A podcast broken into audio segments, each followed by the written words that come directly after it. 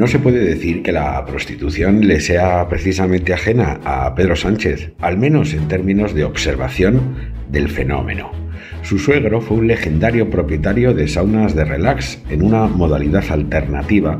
a la frecuentada por Tito Berni y sus secuaces, pero igual de atractiva para los devotos de la misteriosa relación entre Aquiles y Patroclo en la Iliada. Ya me entienden.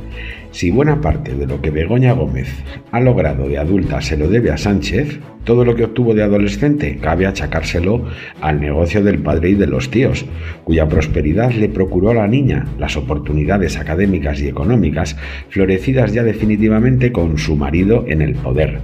sin que se pueda establecer una relación de causa y efecto entre la moción de censura y su promoción en la Universidad Complutense o el Instituto de Empresa, mal pensados, como tampoco entre el repentino interés del presidente por África y las actividades de su esposa en África. Todo casualidades.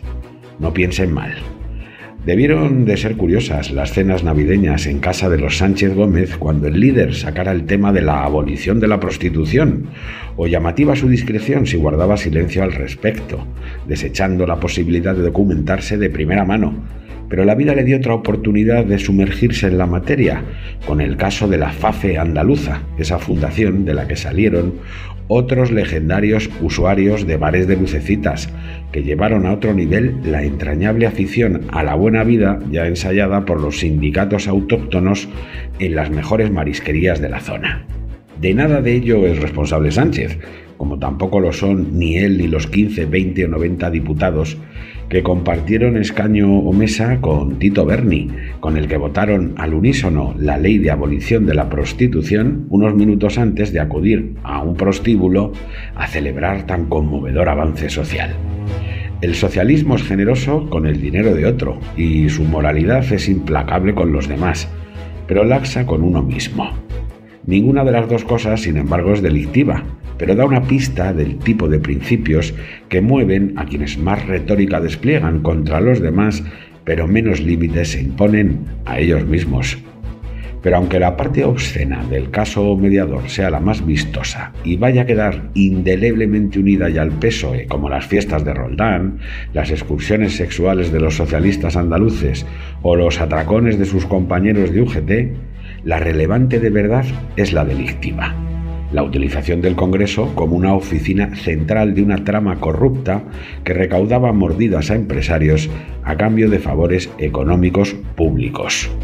Que Tito Berni y tal vez otros diputados se pasaran por la piedra a una o cien meretrices les retrata personalmente, pero que a cambio de esos placeres vulgares y de otros en metálico indujeran tratos de favor a sus clientes en forma de adjudicaciones y subvenciones, es el kit de la cuestión. No debe ser difícil elaborar el listado de las empresas de cabecera de la trama, ni tampoco comprobar si alguna de ellas empezaron a facturar repentinamente en las circunscripciones de los diputados o diputeros incluidos en la famosa lista de Bernie. Cruzar ambos datos bien simples colocaría este asunto en su auténtica dimensión, menos llamativa que la estrictamente pornográfica, pero mucho más grave a efectos penales, políticos e institucionales. Y eso es lo que Sánchez, el Tito Sánchez, no puede ya silenciar. Si es muy grave o no que casi el 10% de sus diputados se hayan ido de putas, ante el silencio de las mismas pseudo-feministas que se callan con la ley del sí es sí, deberán juzgarlo los electores. Pero si el tipo que asaltó la presidencia, apelando a la higiene democrática, tenía en su grupo parlamentario una filial cutre de la Cosa Nostra, no le va a bastar contratar el caso como a su suegro o a la FACE.